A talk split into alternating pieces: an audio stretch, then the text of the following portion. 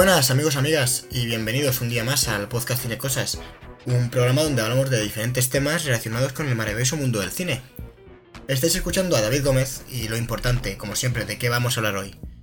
No vamos a hablar de cine, es una novedad, pero no tiene, no tiene nada que envidiarle, la verdad, porque nos adentramos por primera vez en el mundo de las series y además lo hacemos de la mejor manera, que es con, con la serie de Fleabag. Una serie que nos ha traído Amazon, vamos, la produjo Amazon, creo que se emite en Amazon Prime. Y es una auténtica genialidad, la verdad, es que nos ha encantado y no podemos resistirnos a, traerla aquí y, y, hablar un poco de ella, que, que, es siempre lo que nos gusta hacer. Así que, como siempre, me acompaña, ya sabéis, mi queridísimo amigo Cristian Sutil. ¿Qué tal, Chris? Pues nada, David, encantado de estar aquí en Serie Cosas. ha cambiado a ese. Mm. Eh, ya era hora, pues si nos quedaban pocos temas que tratar en el mundo del cine, ¿no? Hemos dicho, pues vamos a hablar también de, de series, que yo creo que así ya, pues, no tenemos, tenemos podcast infinito. Había, había que abrir el melón y creo que lo hacemos bien, de la mejor manera posible. Estamos ante una de las mejores series. Bueno, es que es, claro, es, es, iba a decir del año, pero en realidad, claro, ha sido en diferentes. Del año pasado. Sí, del año pasado, pero en cuanto a temporadas, que será la segunda temporada del año pasado de Fleabag, yo diría que sí. Sí. Y además, podemos recomendarla a aquellos que no lo hayan visto porque no es una serie de mil capítulos como puede ser Juego de Tronos o Westworld, que está ahora saliendo, ¿no? Bueno, es, es, bastante abarcable. De hecho, son dos temporadas y, y, dos temporadas de seis capítulos cada una y capítulos de 20 minutos, más o menos, 20-25 minutos. O sea que, que realmente es que se puede ver en un maratón. Yo reconozco que la segunda temporada me, me enganchó tantísimo que me la vi prácticamente. No, no, recuerdo si me la vi en un día o, o en dos, la verdad. Pero vamos, le, le di mucha caña. Claro, yo me la he visto en. Me la vi cuando íbamos a preparar el podcast, en un fin. En el primer fin de semana me la vi. Y la semana pasada, el fin de semana, me, me, la volví a ver. Y esta semana, bueno, hoy de hecho, me he visto la primera temporada entera. O sea, hoy te has visto la temporada entera. Sí, la primera temporada entera. Estamos a las 5 de la tarde y hemos quedado a las 4, o sea, claro, que, es que madrugado. Los capítulos, los capítulos, son, no, me lo he puesto a las 12 de la mañana. Los capítulos son de, eh, de 20 minutos. Claro, es que en una hora te has visto la mitad de una. Te has visto un cuarto de la dos, serie. Dos horas en lo que te ves una peli y te ves toda la temporada. Claro, efectivamente, sí, sí. Pues pues de eso vamos a hablar y, y vamos ya a empezar a, a, meternos un poco en el tema hablando de el, no solo la protagonista, sino también la creadora, la verdad es que es, bueno, ahora lo vais a ver, pero es una mujer que hace de todo y, y de momento parece que lo hace bien. Eh, hablamos de Phoebe Waller-Bridge. Eh, ¿Qué nos puedes contar, Cristian? Vamos a empezar a, a que la gente conozca a esta gran mujer. Bueno, pues mira, te cuento que nació hace 35 años en, en, una zona pija de Londres, como West, como West London, y que el nombre de la serie Fleabag era un mote que a ella le ponía a su familia, que Fleabag más o menos viene a ser como mosca cojonera. O sea, una persona que era pues molesta, un poco molesta. Y que le pega, le pega bien. Sí, y le pega. Y que empezó en la actuación desde muy pequeña porque ya en, ya en el instituto empezó a trabajar en obras del propio instituto y ya empezaba a derribar algunos tabús que, que toca en Fleabag. Y después, ya cuando, cuando tenía 20 años, eh, entró en la prestigiosa Real Academia de Arte Dramático de Londres, que, vamos, es prestigiosa a nivel mundial. Y allí se graduó, pero no salió muy contenta, porque por lo visto tenía un problema a la hora de llorar y salió pensando que era una, una actriz bastante mala. O sea, no salió contenta con ella misma, no con la... Claro, no, no con ella, ella se graduó y todo, o sea, se graduó en 2006. Y de hecho, eh, eh, como no encontró mucho trabajo como actriz, empezó eh, su carrera como dramaturga y ahí es donde comenzó eh, su amistad con Vicky Jones, que es la persona a la que le dedicó el monólogo de Fleabag que luego se convirtió en la serie. Claro, efectivamente, porque yo sí que lo había leído, que procedía de un monólogo que se había... Eh, que habían... Se había preparado para un festival, ¿no? De, de Edimburgo, si no me equivoco. Y... El, ¿Cómo se llama? El Festival Fringe eh, de Edimburgo de 2013. Que es... Eh, vamos, que de hecho ganó el primer premio. Sí, ella ganó el primer premio gracias a su monólogo. Y, y, claro, la idea del monólogo era como recrear un sketch, ¿no? De, pues, de unos 10 minutillos mm. eh, para contar una historia de, de, una noche. De ahí ella. Sí, una noche de fiesta. Ahí, una noche de fiesta. Y bueno, para quien no lo conozca, el festival, bueno, de hecho yo tampoco lo conocía, lo tuve que buscar. Que el festival de Fringe este de- es como un festival alternativo, justamente de esto, de artes escénicas, que, y se celebra eh, a la vez que el festival de Edimburgo. Eh, así que a lo tonto, ¿no? Lo que viene siendo una. El, venga, me presento aquí a, a un monólogo, una cosa más pequeña. Sí. Ha acabado siendo una serie que le ha repercutido brutalmente porque ha ganado muchísimas. O sea, la serie ha sido muy premiada y, y tanto crítica como público. O sea, era britan es una serie británica, si no me equivoco. Sí, producida por, la- la claro. Por la BBC Three, se llama, ¿no? Como, Sí, he como dicho yo, creo antes que lo producía Amazon, pero no, lo- Amazon No. la distribuye. Amazon la ha distribuido a nivel mundial.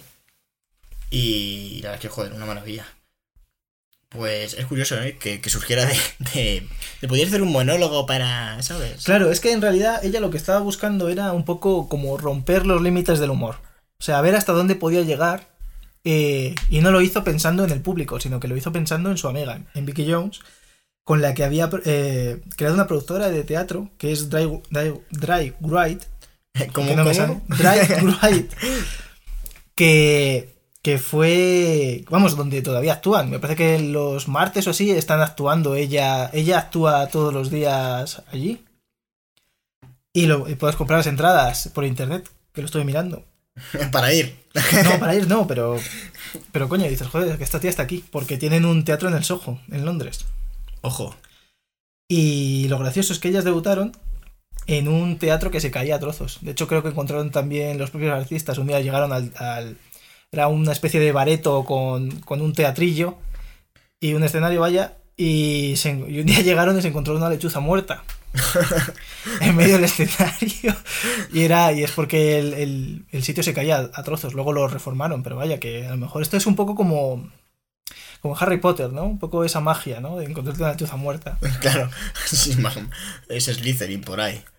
Pues, además, eh, la mujer está comentaba antes que había hecho de todo porque, claro, aparte de, ha comentado Chris que estaba en el teatro, que había estudi- estudiado para, eh, para ser actriz y además también eh, en la serie escribe la serie, aparte de dirigirla, y otra labor, por ejemplo, que, que está ahora con lo del 007 es que es- le han contratado Daniel Craig.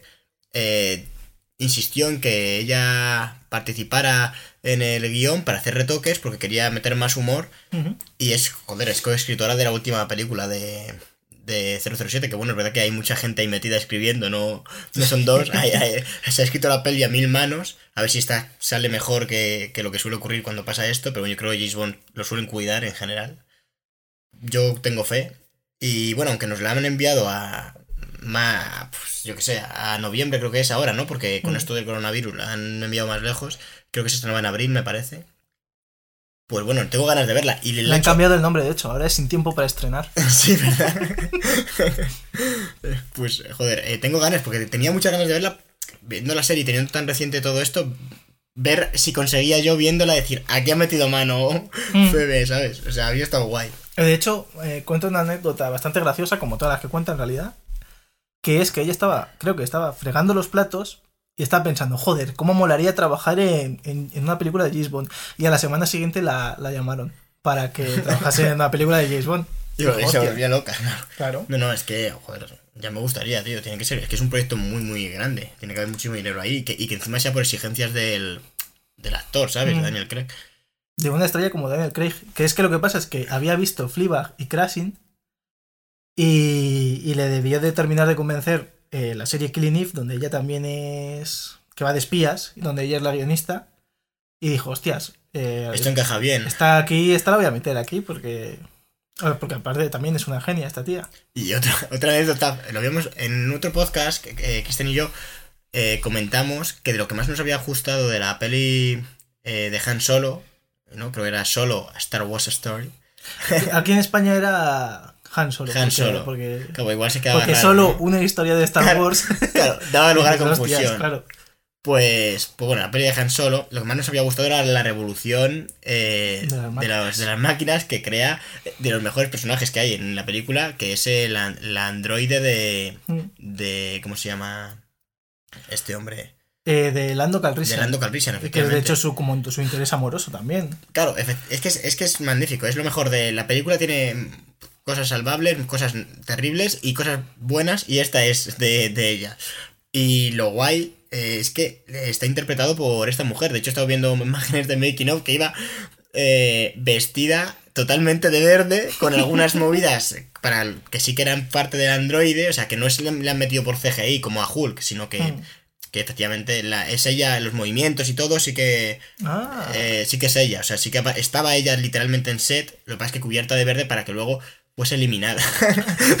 y solo quedaran todos los cables y eso que sí que estaba, o sea, estaba como a, semiconstruir, era como si el, el bicho pues estuviese ya dentro y luego lo han sustituido por cables y, y entrañas de, de androides. Pero, pero me ha gustado eso, que, que no, yo pensé cuando me lo dijeron, digo, igual le ha puesto solo la voz. claro, la Pero voz no, no, está. el acting también es, es suyo y mola que flipas, la verdad. Y es una maravilla. Y yo creo, o sea, no me extrañaría que hubiese met- metido algo de mano, porque es que el rollo que tiene la revolución de las máquinas es ese Mm. rollo ahí, no sé. Hombre, esa película fue un sin Dios en muchos niveles, o sea que seguramente pudo meter mano. ese- y además sin que se enteraran. Escribió así con el guion rápido, le dio a fotocopiar y, dijo, "Ala, y cambió el guion. tira, y la tira". gente dijo, pues no recuerdo esto, pero Ron Howard, bueno, me, me lo creo. Es que, es que Ron Howard cuando llegó dijo, bueno, pues esto está así, esto está así, no voy a yo aquí... Yo- Esa Ron película Howard- se, se la, la carrera de mucha gente, ¿eh? y- No hemos vuelto, al protagonista Madre de Han Solo lo hemos vuelto a ver en es, que lo- es que es lo peor de la película. Eh, a Chihuahua sí lo hemos visto. Pero, Pero- Chihuahua es un crack. Y Chihuahua lo hace muy bien.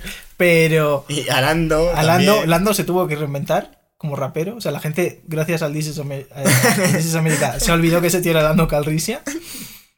Y, y la pava esta, pues porque era un robot. Pero a mí me gustó como Lando, ¿eh? Sí, a mí también. A ver, es que Han Solo en realidad es una película que se puede reivindicar. Sí, a ver, la- efectivamente. O sea, es una película que a mí me parece que podría haber estado mucho mejor de lo que está. Que el protagonista, lamentablemente, tenía las expectativas muy altas y no llega. Si igual si no hubiera tenido a Han Solo detrás, había colado, pero no cuela. Pero tiene cosas que están bastante bien, es entretenida. Y aparece también Woody Harrelson, ojo, que se nos olvida que ese hombre está en la película y está bastante chica- tiempo. La chica esta, eh, ¿cómo se llama? Emilia Clark o Claire, Sí, sí. que hace el papel de su vida, básicamente. Porque nu- nunca la has visto tan bien actuada esa mujer. Y es que, es que, ¿a qué rayo O me sea, da, parece hasta Darth Maul al final del todo. Y, y eso nada, es ya y para el Es que verdad que Ron Howard lo dirige un poco de una manera. es yo creo que dijo, ¿sabes? Como de estudio. di- Dijo Sí. que aquí no se note. Todas las ideas que tengo me las voy a guardar. Yo voy a hacer solo el, el kit básico de director. Es una película que es impersonal, pero tiene alma. Sin embargo, hay otras películas que. A mí que- me parece que- al revés, que es- eh, el universo que trata sí tiene alma, porque es Star Wars y tú mismo de tanto saber de Star Wars le vuelcas cosas, pero la peli en sí te da mucha rabia. Está, o sea, tiene algo de alma, pero nada, nada, un no, poco, es no- decepcionante. no tiene- sí, bueno, No es una mala peli, pero es decepcionante. a ver, es que tampoco. Es que si tú miras de las últimas ocho pelis que han estrenado de Star Wars, mira cuáles son buenas y cuáles son malas, en serio. Hombre, hay unas cuantas. Pero bueno, vamos a evitar hablar de Star Wars, porque siempre hablamos de Star Wars, no sé cómo, y tampoco, somos muy fans, que es lo peor de todo. ¿Cómo que no? Yo soy muy fan de Star Wars. Pues yo no, y, y siempre acabo hablando de Star Wars. Que por cierto, aquí noticias, no lo dije en el, en el último podcast, que es en el que tendría que haberlo dicho, pero al final me compré el, el halcón milenario de Lego y ya lo he montado. ¿Y qué tal? Muy bien, desesperante porque eran 1300 piezas, casi me, casi me muero, me ¿Has encontrado a. Palpatine ahí? ¿Algún clon de Palpatine entre las piedras? Yo soy un conde Palpatine, me he dado cuenta. De eso podríamos hablar, ¿eh? Pero no vamos a hablar hoy. Fliba, que es mucho más importante y es mucho mejor que las últimas pelis de Star Wars. seguro, es una movida muy tocha eso. ¿eh? Ya, ya.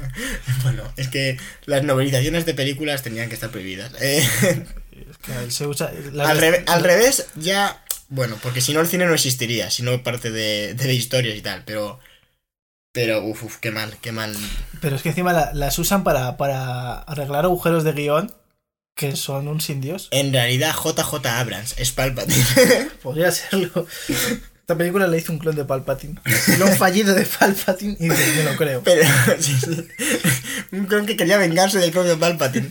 Pero como era. Palpatine en sí, estaba haciendo el guion con la duda de si hacerlo o no. Y por eso tiene tantas incoherencias. Parece que lo escribe alguien que quiere que ganen los buenos y los malos a la vez.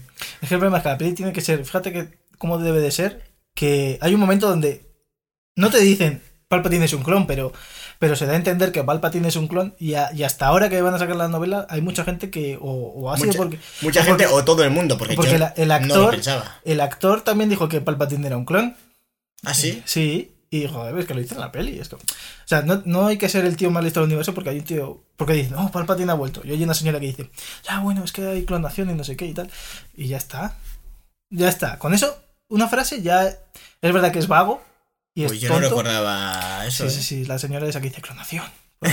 es, que, es que te lo juro. me que- gustaría que lo dijese esa frase. Que, que según están hablando, eh, ella por detrás, clonación, clonación, Clonación, clonación. joder, que sois imbéciles aquí o qué pasa? O sea, literalmente hace 30 años hubo un puto ejército de 2 millones de clones y ahora sorprende que haya un clon, joder. Es que es increíble. Claro, en realidad, ¿por qué no hicieron un, un ejército de clones Palpatine desde el principio? Se había acabado todo. O sea, si hacen si la eso de rayos que lanza, 10 y es Palpatines... un puto clon fallido. es que si, si, si en vez de hacer 8 Snokes para tenerlos ahí en, en, en cubiteras, ahí puestos, hacen 10 Palpatine de esos, Bueno, y Snow también era muy fuerte. O sea, que crean 5 Snows y 7 Palpatines Y ya y está. ya está. De hecho, se acaba la... O sea, ni siquiera hay lucha. Todos se no, rinden. es que es imposible ganar. Leia aplaude y se va y desvanece. Hace, va, me muero. Bueno, venga, eh, Fleabag, por favor. Eh, Puf. Eh, es que tenían que haberle metido ese efecto de sonido. Cuando, cuando alguien se convierte en un fantasma de la muerte, hace puff. Y lo meten en un fundido más rápido y ya Sí, está. ya está. Pues estábamos hablando de, de Phoebe Waller-Bridge, eh, Ni- una mujer hostias, desaparece. puf. que ha De sido eclipsada por nuestro fanatismo brutal a, a odiar un poco a Star Wars, porque ya... Eh, cuéntanos, Cristian, ¿qué más ha hecho? Porque de- hemos mencionado alguna cosa, Crashing, eh, No, Crashing- bueno, Crashing que está, bueno, mira, por mencionarlo, Crashing es- está en Netflix, que yo creo que Mm. pasa más desapercibida, porque como no te la recomiendan, a veces Netflix tiene joyas que como no las busques tú en el buscador, no aparecen ni a tiros. Y a lo mejor te recomienda mierdas como gemas. Cosas. bueno, sí, sí, pero, pero en cambio, Crashing no lo recomiendan y yo pensé, no está en Netflix, porque, joder, una serie así de esta mujer que vi que Mm. tenía buena recepción, parecía medio importante, y la busqué y dije, sí está, pero qué maravilla. Así que, oye, si queréis empezar y no tenéis Amazon, pues es- no, no es mala opción. Claro, de hecho es la primera serie que ella ya guioniza y tal. Y va de una. de unos jóvenes que ocupan un, un hospital abandonado.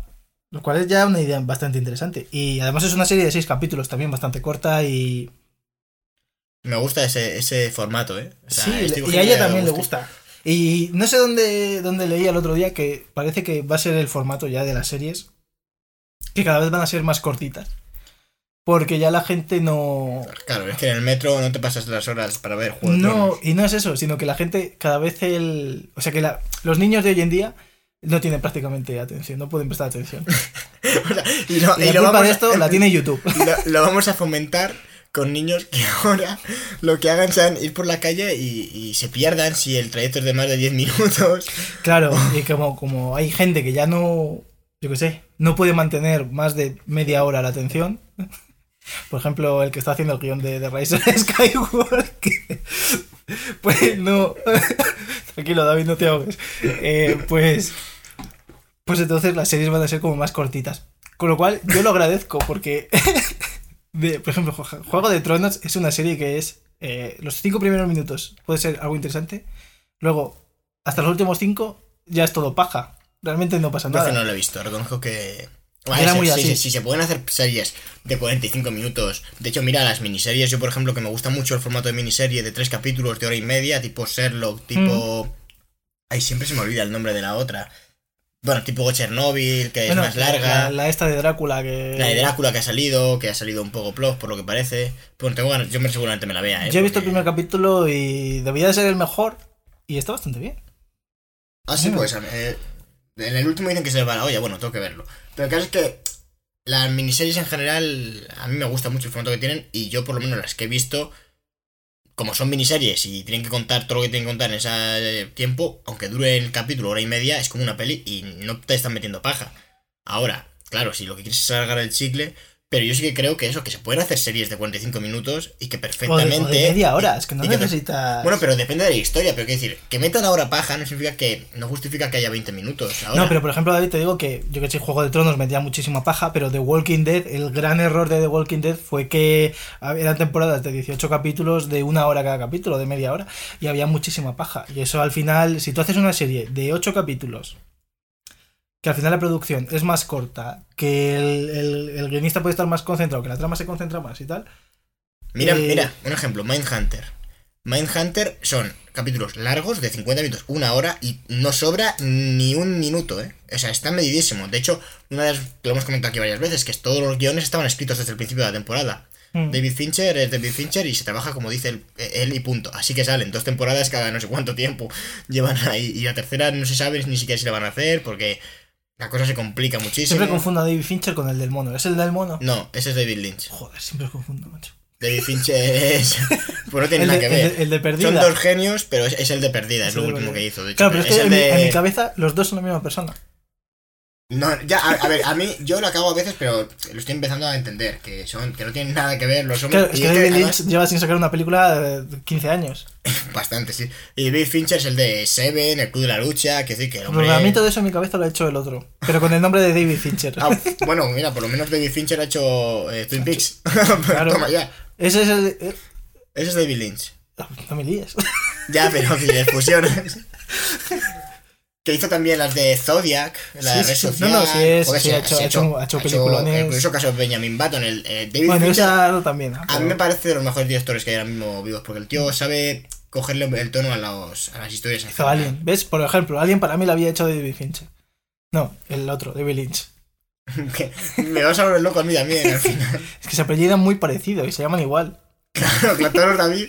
David Ayer, ¿no? Es, es el Ese, ese es el, el el genio de, Suicida y el de. Y el de. Y claro, el, de- la Lucha. Club de la lucha, ya está. Y to- todo lo fusiona. Hizo Alien 3.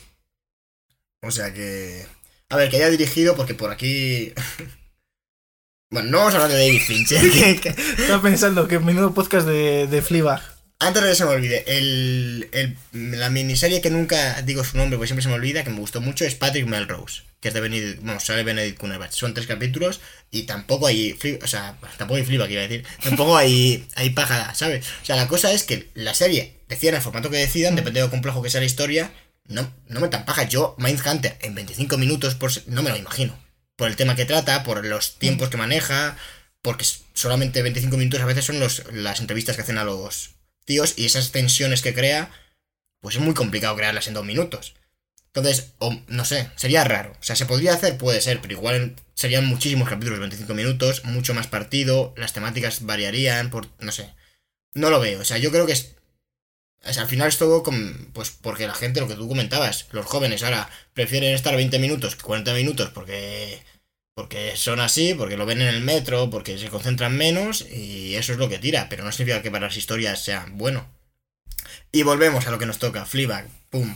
Eh, yo creo que ya, a ver, más o menos hemos mencionado un poco quién es esta mujer. Y, no sé si nos queda algo así importante por decir, porque es que es, todavía es joven, o sea, no es. no tiene una carrera ahí que podamos hablar de inicio, temáticas.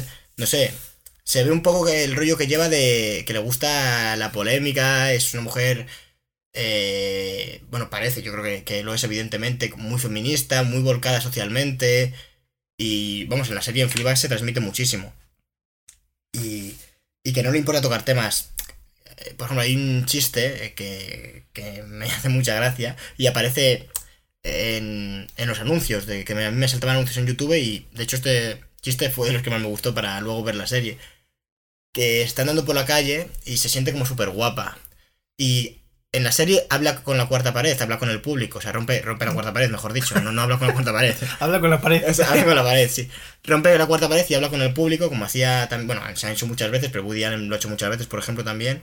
Mm. Como la de Si la cosa funciona, creo que era, que es todo el rato. Sí, ella usa el recurso, yo creo, más típico que es hablar directamente, pero Habla a cámara así. hay muchas veces, yo que sé, en el club de la lucha también se rompe la cuarta Claro, en el Club de la Lucha también lo hace Brad Pitt, efectivamente.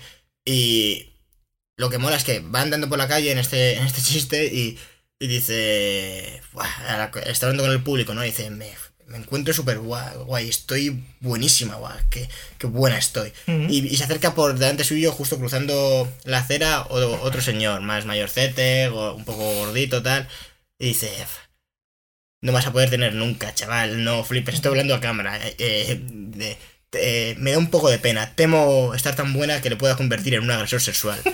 Y, y- y- y sigue andando y de repente aparece el tío y le dice que un mal día, ¿sabes? O sea, tiene esos contrastes pero Claro. mola bastante. Y es que en inglés Como lo cuenta, es la Y hostia. en inglés es que le dice algo peor que es. eh, creo que le dice el camino a la vergüenza. Que eso es como, por ejemplo, cuando tú has tenido una noche de fiesta y, vuelves a casa, claro. a casa, a- o sea, a casa a las 8 de la mañana y vas pues con ojeras, con. Y te estás cruzando con todo el mundo en el metro que va, Claro, que va en, en cuando- traje a trabajar. Y claro, y el hombre este dice que el camino a la vergüenza, ¿no? Y, y, y la otra, claro, que había estado arreglándose en media hora. Se le queda una cara, sí, sí. O sea, esos contrastes, esa, y yo qué sé, el tema de mencionar ahí, le voy a convertir en un agresor sexual, que igual, pues igual Disney te dice, eso no, no nos gusta. No, de hecho. Pues aquí en- les da igual. En, en Instagram a mí me aparecían los anuncios de Flipa, que de hecho yo me los veía todos. Es que está muy bien. Y sal- salía este trocito en, en cuestión y la gente en los comentarios estaba súper ofendida. ¿Ah, sí? Sí, sí, sí, en plan, Buah, es que esto no sé qué. Bueno, no pero porque cuál". internet también es como, ya sabes Sí, cómo es. y es en plan, joder, macho, es una broma. Seguramente vieran el anuncio, yo qué sé, un millón de personas y se ofendieran 2000. Que es- Sí. Y ya todos esos 2000 tienen que dejar O sea, es- constancia es- en los que- comentarios. Es verdad que cuando alguien se ofende va rápidamente a comentarlo. Claro, y la gente, yo. y, que- y o sea, la gente diciendo, ¿y qué a mí pasaría me encantó esto- y no lo puse. No puse. ¡Qué, qué increíble! Me estoy descojonando, ja, ja, ja, ja, ¿sabes?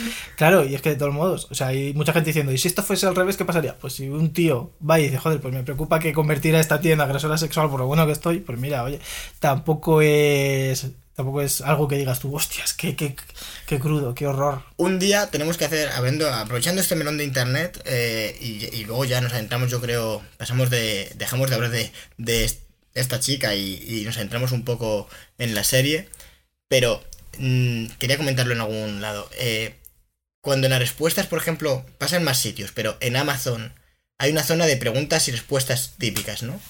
Eh, de, de un producto. Y alguien pregunta algo, yo que sé, en plan, eh, ¿sabéis si funcionan pilas AAA? Y la gente, alguien da a contestar, se molesta y pone, no lo sé, no lo he comprado. o sea, todos los días me encuentro cosas así, todo el rato. O... No tengo ni idea, a ver si responde otro. Cosas así, responde. Alguien, alguien quiere responder, o sea, yo imagino al otro. Ah, bien, me han respondido a la duda. Se mete y dice, qué gilipollas. O sea, me, me fascina porque ocurre muchísimo. Y yo a veces me meto porque me río Yo- mucho, ¿eh? con las respuestas. Yo te lo voy a decir, yo soy el que dicen, No lo he sé. No, no, no tengo ni puta idea. Pero es que, o sea, parece, esa gente se cree que se lo están preguntando en directo, a ti. Tú tienes Claro, que no. responderme. Hombre, si me, Si no aparece a mí, respondes- si me está apareciendo a mí en mi pantalla es porque eso va para mí.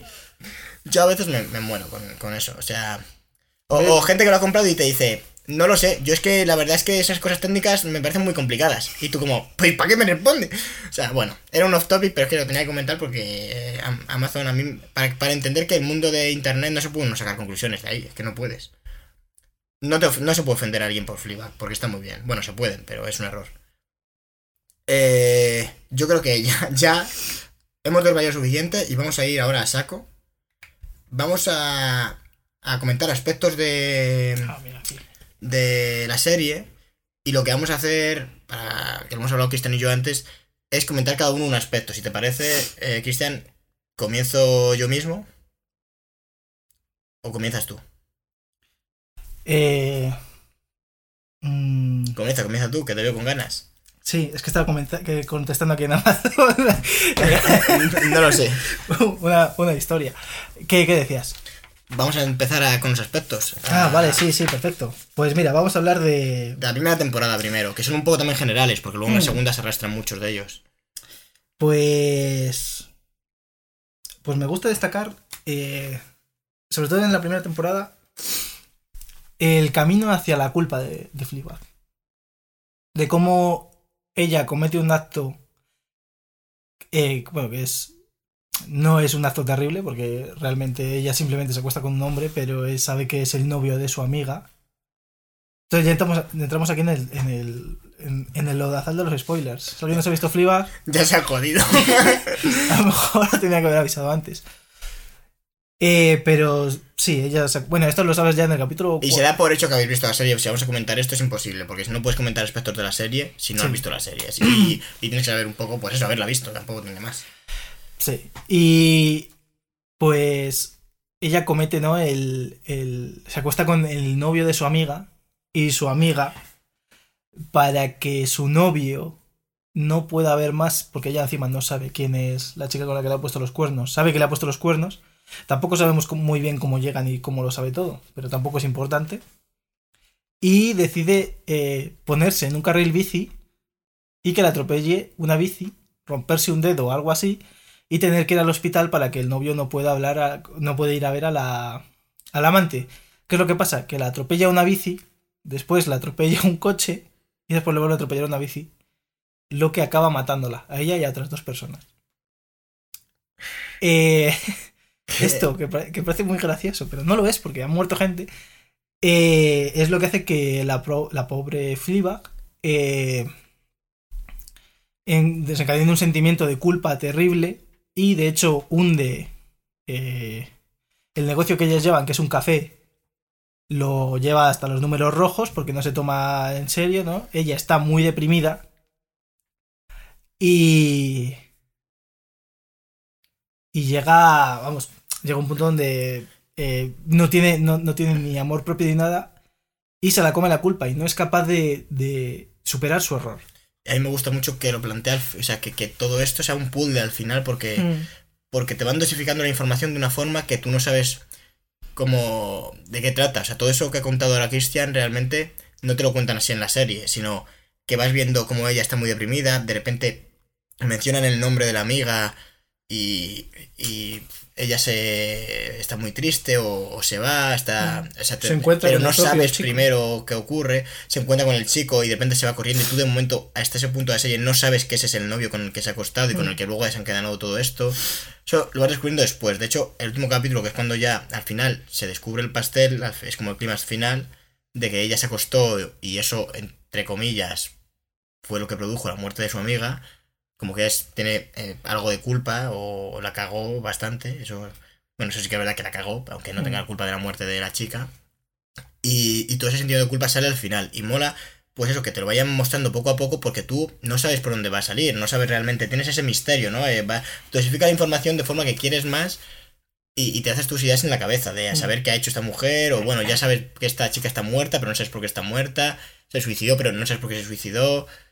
O sea, vas viendo que ella tiene que ver algo, está metida en el asunto, pero hasta el final no te lo, no lo descubres. Claro, y es eso que- me gusta mucho. Es que Fleabag parece una comedia, pero es todo lo contrario, es un dramón en realidad. Pues es que Pero, está- a ver, te ríes bastante, pero Claro. es verdad que el tema que trata es muy duro. Pero, claro, todo el rato ella está aderezándolo con comedia, con, con situaciones, pues, son cómicas, pero en realidad el tema que está tratando es de una persona que ha perdido a su mejor amiga y luego le está ya todo, todos los problemas que ha que más o menos va ocasionando, porque por ejemplo su hermana se entera de que el marido la, la- besó, aunque ella no quería y tal, pero tampoco se aparta, porque cuando la besa, ella no se aparta. Ella se queda inmóvil y deja que el otro la bese y, y el tío pues coge y se va, el marido de, de su hermana.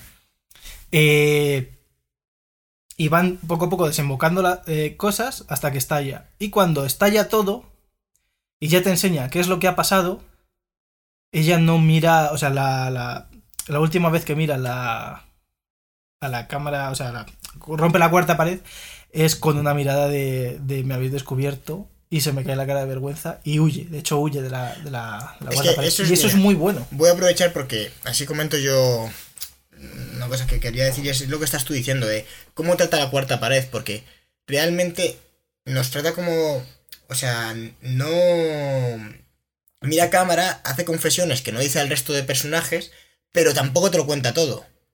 Es decir, eh, al espectador también le oculta cosas. Hmm. Le trata como, como un amigo más, un amigo íntimo, pero no llega al punto de que tú sepas todo lo que tiene en la cabeza Fleabag. A veces te miente o no te cuenta cosas que debería contarte.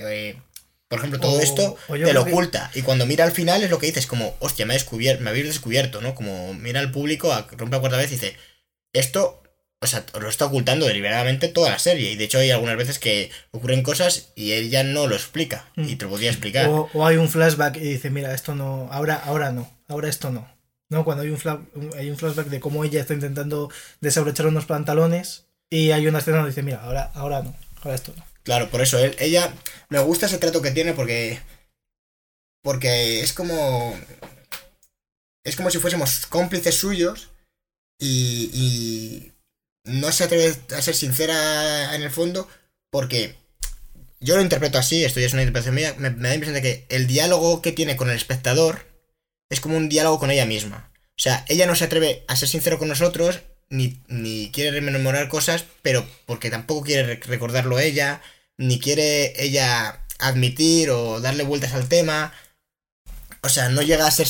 Cuando al final confiesa y dice, me habéis pillado, es como si ella también tuviera que asumir, porque es cuando su hermana se lo echa en cara, que es muy duro. Mm. Que su hermana es una persona que, por mucho que te lo presenten al principio, como que se odian y tal, y se llevan mal, sí que se ve que, que son hermanas y hay ese sentimiento de, de, eh, pues eso, de familia, ¿no?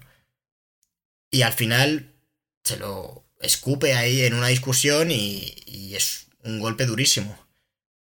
Y la verdad es que acaba la serie, a mí me parece que, que la primera temporada va increciendo. O sea, en los primeros dos capítulos, tres, estás un poco desubicado, no acabas de saber, eh, de saber por dónde va la cosa, pero luego al final es brutal. O sea, las piezas del puzzle, por decirlo de alguna manera, se van uniendo y, y la serie funciona como un tiro. Pues yo creo que si quieres también podemos hablar de, de lo bien construidos que están los personajes. Porque una cosa que me gusta mucho es que los personajes, o sea, todos los que salen, ¿eh? hasta el hijo de, Sí. de la hermana, que madre mía, son, son unos desgraciados. Todos son unos desgraciados, o sea, son mm, imperfectos hasta rabiar. O sea, no hay. Bueno, el, el más así que puedes decir es el. es como algo más idealizado. Es el novio ese que. al que acaba dejando. Mm. que le Harry. limpia la casa. Y deja un dinosaurio escondido. Sí, realmente, realmente es un poco la hipocresía de todos los personajes, porque todos son así, ¿no? Y todos tienen un doble fondo y todos... Al principio todos parecen como muy clichés, y luego de repente ves que son personajes bastante complejos, todos, todos. Y, todos. y va sacando, haciendo detallitos que se van alejando bastante, la verdad. Porque a mí uno de los que. Bueno, el personaje de que interpreta a Olivia Cole es. ¿Qué se llama? Olivia Cole, la. No, Olivia Colman. Olivia Colman, no, pues ya se me ha ido a mí la olla. Olivia Colman, joder, que es una mujer que ganó un Oscar con. La favorita. La favorita y, bueno, una actriz del copón. Y aquí hace un personaje que le coges un asco. Ya, ya, para Yo matarla. la odiaba y la odias toda la serie. Mm. Pero toda, ¿eh? Es, es, un- es una hija de puta, es así. O sea, Es la, hipro- la hipocresía pura. es una cabrona y, y claro, la odia a muerte. Y ese personaje, me parece que, o sea, hace, sí que saben contar los conflictos muy bien, la verdad, porque luego el marido también crea mucho, o sea, cuando aparece ese personaje, por ejemplo, te da la impresión de que hay mucha tensión, aunque no esté ocurriendo nada más que una visita normal, pero hay tensión, ya, se- se ingenian para que, eh, es, pues se vea, se denote que, que hay que no se llevan bien es ella con las hermanas eh, con las hermanas con las sí bueno con las hermanas con las hijas de de de su marido y Sí, bueno, su novio, ¿no? de- Su- bueno sí su novio pareja. verdad todavía no se llega no, no se casan de su pareja. Entonces bueno es la madrastra no y, y no y una relación terrible. Y cada vez que está se, hay conflicto y eso hace que, que te capte. A mí me da la impresión de que me decía ah ya está esta tía aquí y, y me enganchaba muchísimo. Y de hecho cuando salía el personaje el marido de la hermana que, que tiene una barba así tiene unas pintas así, Mm. me, me hace mucha gracia En la segunda temporada es como el También Doctor Bacterio. hay muchísimo, muy del rollo, ¿eh? es justo, has dado clave. Pues, pues también mucho conflicto cuando aparece él. Ahí al principio no lo parece, pero luego vas viendo que es un puto cabrón. Y que cuando está él, te da la impresión, sobre todo igual más en la segunda temporada, insisten más en esto, de que, de que pueden liarse a hostias. En la primera temporada se van de compras juntos. Y en la primera temporada menos- hay una especie de tensión sexual. Sí, Porque pero el tío la busca. Una vez descubres que una vez se besan y, y el tío y, y Mm. Sí, la chica se lo otro tipo- cuenta, Otro tipo de tensión, claro. pasa a ser un tipo de tensión de, de terrible, o sea, de que se van a matar. Y, y bueno, luego la segunda temporada, luego nos metemos, pero ahí ya culmina la cosa y sube más. Entonces eso me gusta mucho cómo va buscando el, el conflicto, que al final es un poco el morbo y también te, te acaba enganchando bastante. Es que la serie realmente es fácil que... Para mí lo peor son las... O sea, lo peor, lo que más cuesta de ver son los primeros tres capítulos. Pero una vez ha expuesto las cartas y ya estás en su juego, es que te la tragas enterita, ¿eh? La segunda temporada entra sola. Sí. Y. Y hay mucha gente que me ha dicho, joder, es que yo lo. Yo he visto los dos primeros capítulos, los tres primeros capítulos. Y no me, y no me ha gustado. Pero coño, a mí me encantó desde el minuto uno. De a hecho, ver, mira, a mí me gustó, pero es verdad que luego me parece que mejora. O sea, Sí, pero sí, sí me gustó, si no... Además porque ella misma, la protagonista, tú te das cuenta que es, es mala. O sea, Fleabag al principio es, es, es una mala persona. Como os ha comentado antes, es como una antiheroína, como decía yo. Igual no es, No. no. es ¿no? Aquí no estás tú, de, no estás tú tan No, de acuerdo. No, porque mira, ella es- primero es manipuladora. A Harry, por ejemplo, que es su novio, como es bastante panoli, ver, le manipula. Por eso es, es buena y mala. Es, Pero eso no es una antiheroína. pero lo que está Un haciendo aquí... antihéroe es Batman. Que hace el bien por métodos que no son los. Ya entiendo, entiendo por dónde vas. Que igual aquí el concepto antihéroe no tiene ni sentido, ¿no? Podría ser, podría ser como algo que alguien se ha sacado de la manga. Sí, sí, podría ser. Podría ser A una ver, yo, lo- yo lo chorrada. había pensado. yo lo había pensado porque. Porque es como alguien que sí que acaba haciendo y tomando decisiones correctas. Porque, por ejemplo, sí confía. O sea, le cuenta a su hermana que su marido se le ha lanzado. Le. A pesar de que. Pero eso se lo cuenta porque quiere que corten, no porque. No, y porque también. Yo, yo percibo como que también la chica es. Es. Entre comillas, como la mayoría de gente, hace cosas que son una putada, pero luego, a la hora de la verdad, eh, toma decisiones, también toma decisiones buenas. No es una tía que todo lo que haga sea maldad pura. No, no, no, él no es. Aunque a veces Pero- lo parece. Pero tampoco. Pero quiero decirte, yo qué sé, le roba al tío de los dientes grandes, a ese le roba dinero de sus narices. Eh, Pero es una aprovechada. La que- palabra es aprovechada, pero tiene buen corazón.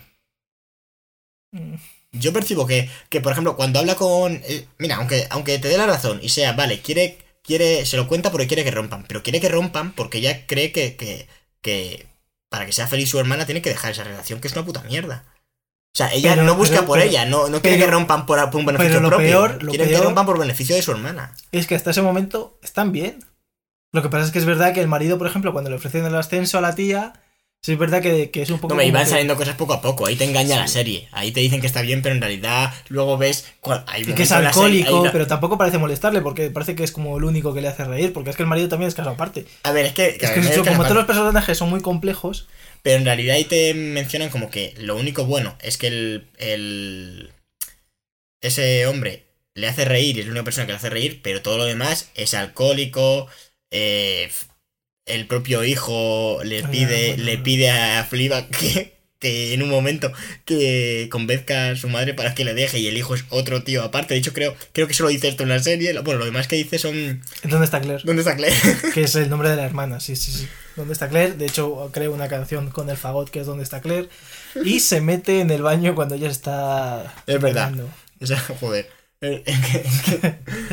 Y en palabras de la propia Fleabag, este un día se carga a alguien. y, dices, y está muy bien. Esa es la frase que, de- que le define. Pero, pero bueno, yo creo que podemos pasar ya a comentar cosas de la segunda temporada, si te parece. Y, y aquí hay escenas, bueno, no sé si luego igual se nos ocurre alguna cosilla de la primera, alguna escena Hombre, por concreta. ejemplo, que en la primera temporada las escenas de sexo son todas. A mí me parecieron muy incómodas. Y porque la primera escena de sexo es que te está hablando, es que es, que es lo peor, que te Sí. está hablando y es. Y es raro que alguien durante una escena de sexo te esté hablando, porque normalmente las escenas de sexo ya suelen ser incómodas y no aportan nada. a mí es que me hicieron mucha gracia. Claro, Cuando, le te dan, este- cuando pero- le dan por el culo y dice, joder, va, Claro, va mira. rápido el tío este.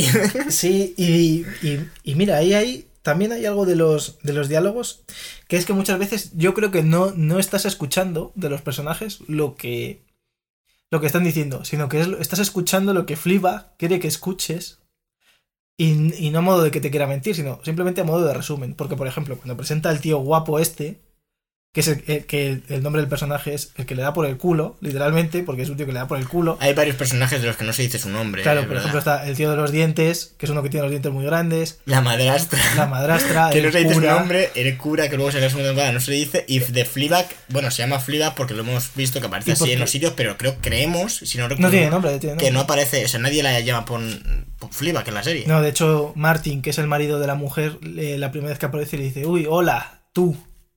Y no quiere, no, no dice su nombre. Y luego hay otro que también es el como el misógino cachondo, creo que se llama, que es el, es el abogado de la segunda temporada del negro. Oh, bueno, otro, otro personaje Otro crack. brutal. Otro crack. Y, y el caso es que, por ejemplo, cuando le preguntan al, al que le dio por el culo en una cena que está con, o sea, en una comida que están ahí, y le dice, ¿y cómo, ¿y cómo os conocisteis? Y, y dice el tío, va, pues es que yo llevaba un bar y me la encontré llorando del baño. Y eso es algo que nadie diría. Ya, pero la serie está llena de diálogos así. Claro, por eso, que yo, O sea, creo, yo que, creo yo que- lo que está lo que está haciendo es resumirte la historia y en vez de y el otro que a lo mejor dijo, ah, pues mira, yo trabajaba en un bar y tal y me la encontré Pues yo creo que y- no, ¿eh? y tal, en vez de decir, no, hombre, David, si tú estás en las casas de, de una, de, de una de tus ligues y te preguntan Es que la serie tiene ese tono. Es que la serie, la serie, todos los diálogos Cuando le pregunta un tono hermana- surrealista total. O sea, que tam- tampoco va alguien andando por la calle y te dice, y un desconocido le dice a, a alguien el camino de la, de la vergüenza. Mira, me lo creo, eso sí que me lo creo, porque No, siendo un tío y tal, y mira, se dice O las muchas conversaciones que tienen el Tú piensas más conversaciones, el cura o el padre. O No, sea, tú el, más normal, primera- el más normal es el padre. Todos los demás, Y no acaba una frase. y no acaba una frase, efectivamente. Todos los demás en realidad dicen. dicen son diálogos. lo- o sea, Olivia, eh, el personaje de la madrastra, es. brutal el, el- lo duro que. O sea, los diálogos que Sí, tiene son de, que- de, de una hija de puta de manual. Eso no lo dicen normalmente. Pero que muchas veces el, el, el, diálogo de lo que te está, yo creo que no es lo que realmente dicen, sino simplemente como que al, como tú estás viendo todo desde el punto de vista de Fleabag, en ningún momento no hay, no hay muchas escenas donde ella no salga, donde ella no esté. Entonces es todo un poco lo que Fleabag quiere que Es verdad desde el Que punto de vista de Flipa, pero yo creo que los diálogos son reales. O sea, no, no hay tanta vuelta de tuerca como que esto en realidad es la historia que te está contando la propia Fleabag y No, está hombre, no, no, tergiversando No, digo que lo tergiverse, sino simplemente que te lo resume y te hace, mira, esto es lo, esto es lo que tienes que saber. Pues me encontró llorando en el baño. Y a lo mejor el otro está diciendo, ah, pues mira, es Porque que así resulta más gracioso. Claro, por eso. Pero no pero, pero porque la propia Fliba quiere que sea así. No porque el personaje, el personaje que es, es totalmente surreal, exactamente, que, que estés hablando ahí y digas, no, pues sí, es que. Pues bueno, tú piensas eso, yo pienso que es por el tono de la serie. Que venga Phoebe Waller-Bridge y nos diga qué ha ocurrido de verdad. Es que luego hay. Le retamos un duelo. Pues. Mira, a mí me gusta mucho en eh, la segunda temporada, creo que lo mejor que tiene. Eh, al igual que en la primera de arranque, no me convencía tanto, o sea, me parecía que era peor que lo anterior. La segunda temporada me parece que tiene un arranque brutal. O sea, en la primera, el, el primer plano, que es la primera escena con- en, en un baño, eh, con flibas de espaldas, de repente ves la cámara se acerca, ves que tiene sangre, que tiene sangre, de repente se limpia y le y, y una camarera que está en el suelo. dientes. Sí, sí, sí. O sea, es una escena súper turbia, que es como arranca la primera temporada, tú no sabes nada. Esa es la segunda temporada. Y, y dices, ¿pero qué pasa aquí? Y luego ya te explican cómo llega ahí. Eso, ese capítulo, luego lo que hace es terminar ahí, más o menos. Mm. Entonces, mola muchísimo. Y, Esto y es una historia de amor, dice. Eso es una historia de amor. Es que se está esa- limpiando la sangre y mira a es una- cámara y dice, y sonríe y dice, esto es una historia de amor. Que esa es la frase encima que lo. O sea, creo que esta. eh, este. ¿Cómo decirlo? Tiene un nombre, quiero decir. El, el, el mostrarte un. Es como un gancho, pero tiene un nombre más profesional. No, no recuerdo. El recurso, no me salía, pero el recurso tiene un nombre real. Eh, yo sí que sé que he visto vídeos en los que hablan de este tipo de recursos que se utilizan en otras series también. De cómo. eh, de hecho, en- había uno creo que en CSI también. Sí, bueno, se usa mucho en muchos lados. Claro, este de que de, de cómo han llegado hasta aquí. Y te muestran una situación que a ti te apetece saber cómo los personajes han llegado a esa situación que no tiene nada que ver. Y para que te veas encima del capítulo con todo el interés y tal. Y aquí es magnífico, o sea, es, el arranque es brutal.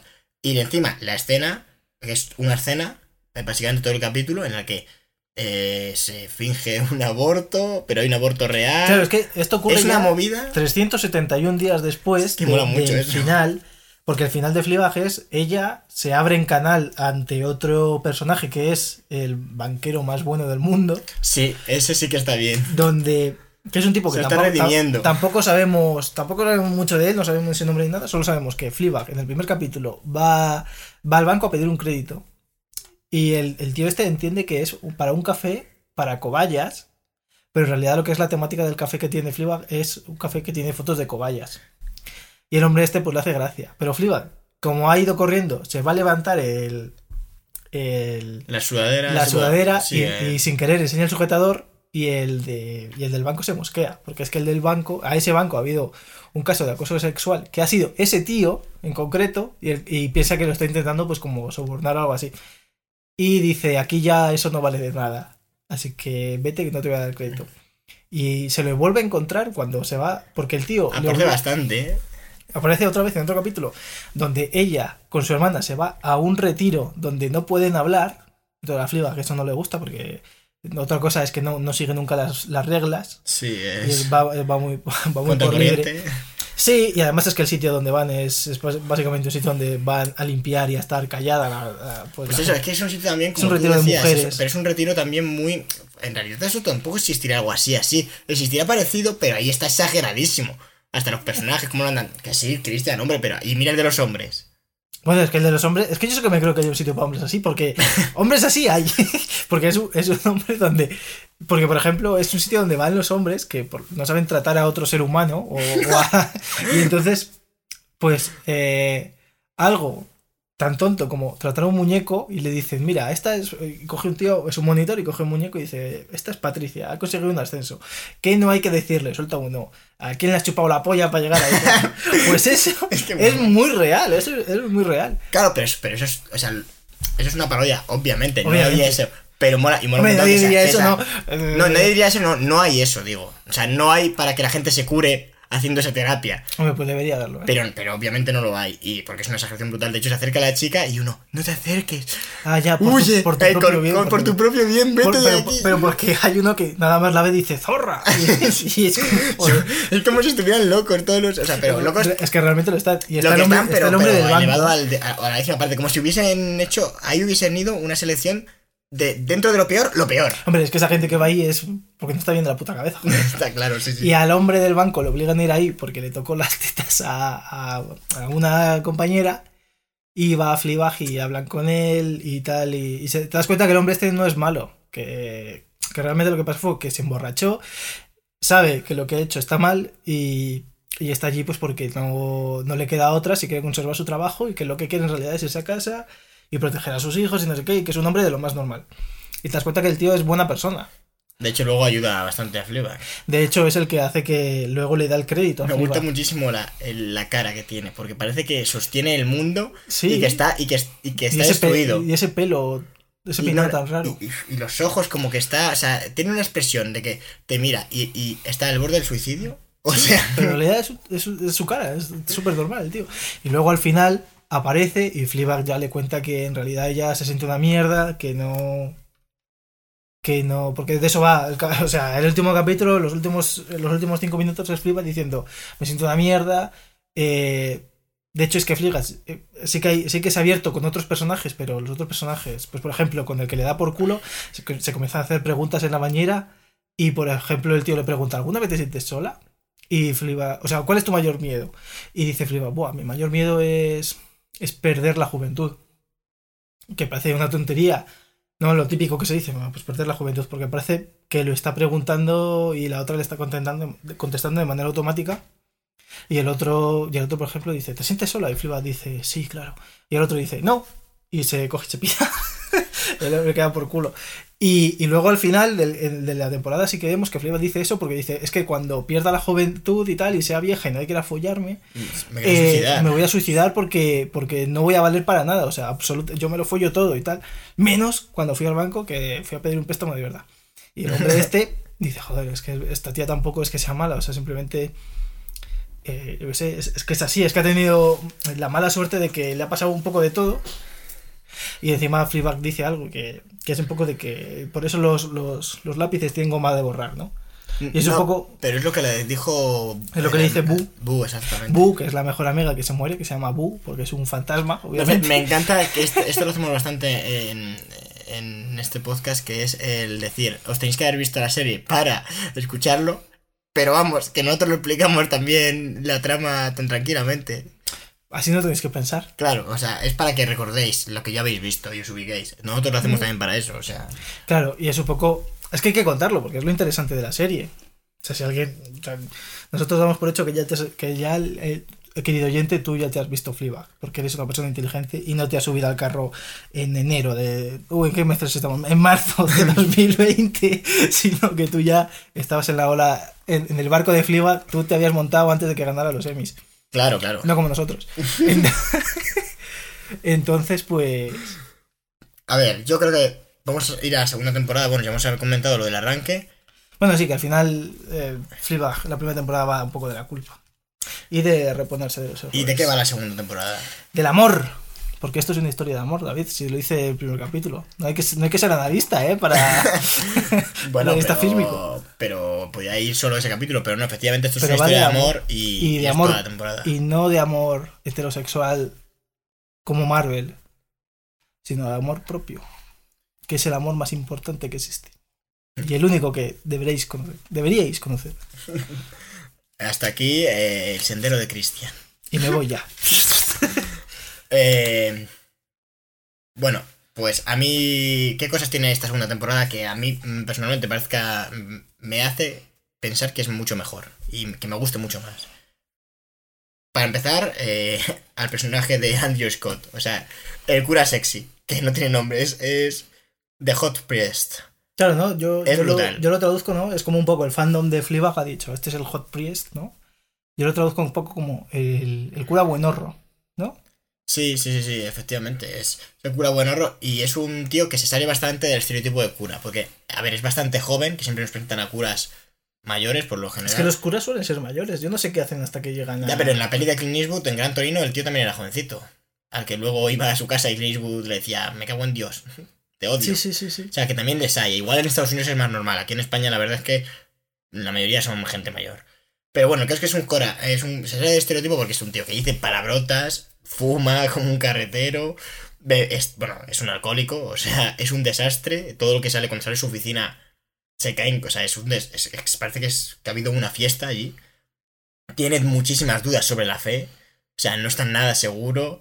eh, tampoco es que haya formado, da la impresión de que no ha formado no como otras pelis que demuestran que hay una sociedad, o sea, que, que la iglesia están todos súper unidos, hayan formado como una especie de, de sociedad. Y aquí el tío se le ve interesado, hace cosas, pero es un cura que regular irregular, ni fu ni fa, ¿sabes? No, parece que, bueno, Además, cuando en la iglesia hay como... Bueno, hay que empezar porque eh, Inglaterra no es un país católico y este es un cura católico y hay muy poca gente en su, en su iglesia y casi todas son mujeres.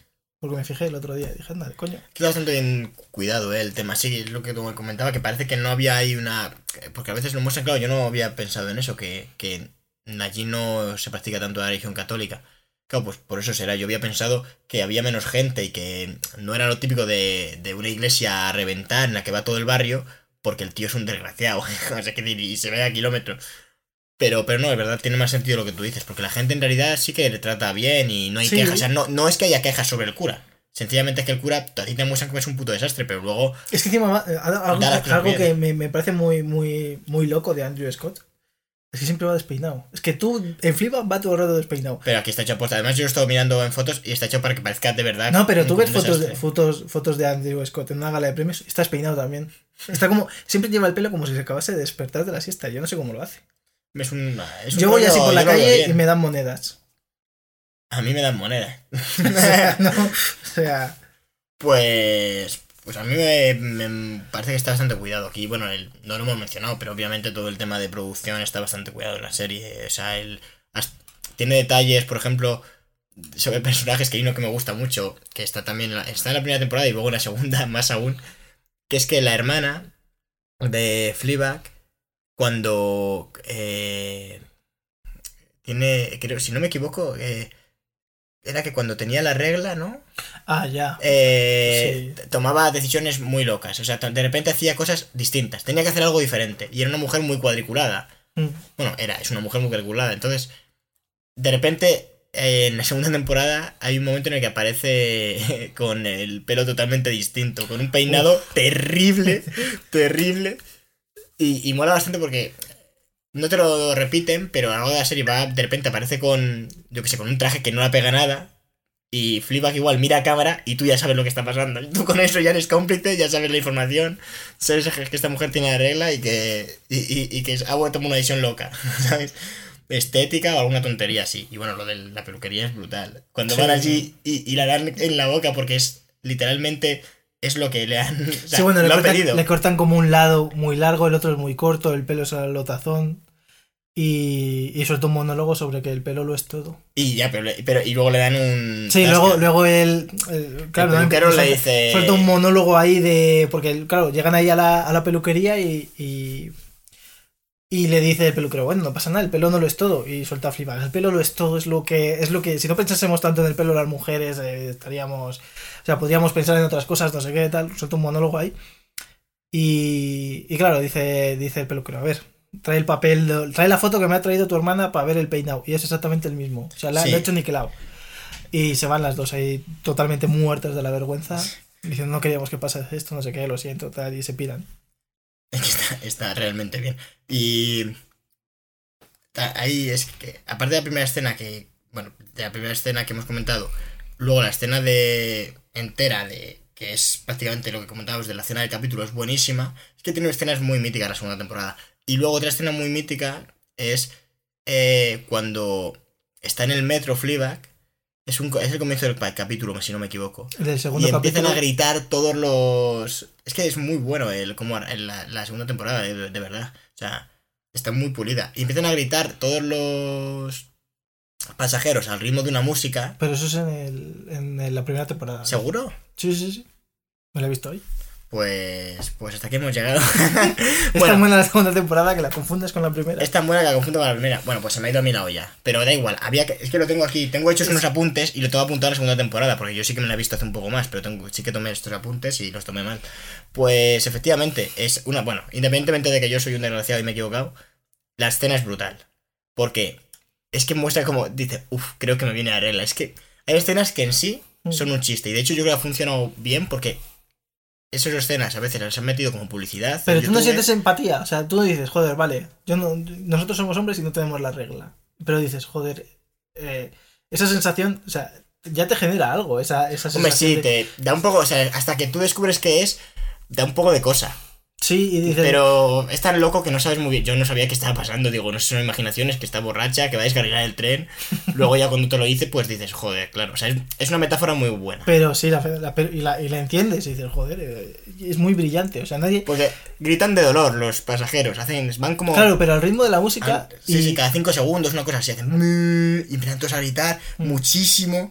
Y hasta los hombres, todos, todo el mundo que está ahí, así, a, retorcerse. En Uf, es, es Claro, porque yo, yo escucho que, por ejemplo, yo que yo que tengo migrañas, de hecho hoy me duele bastante la cabeza, el, eh, y he escuchado muchas veces que el dolor de la, de la migraña es como el dolor de regla, pero en esa parte del cuerpo.